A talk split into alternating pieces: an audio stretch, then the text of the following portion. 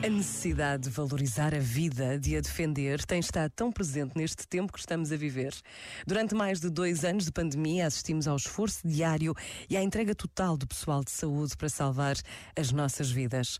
Agora assistimos à guerra em direto e percebemos como pode ser frágil a vida, como precisamos de proteger a liberdade, a autonomia, a identidade de cada nação. Por vezes, basta a pausa de um minuto para pedirmos a Deus que nos ajude a encontrar caminhos de paz verdadeira, caminhos de vida. Pensa nisto e boa noite. Este momento está disponível em podcast no site e na app.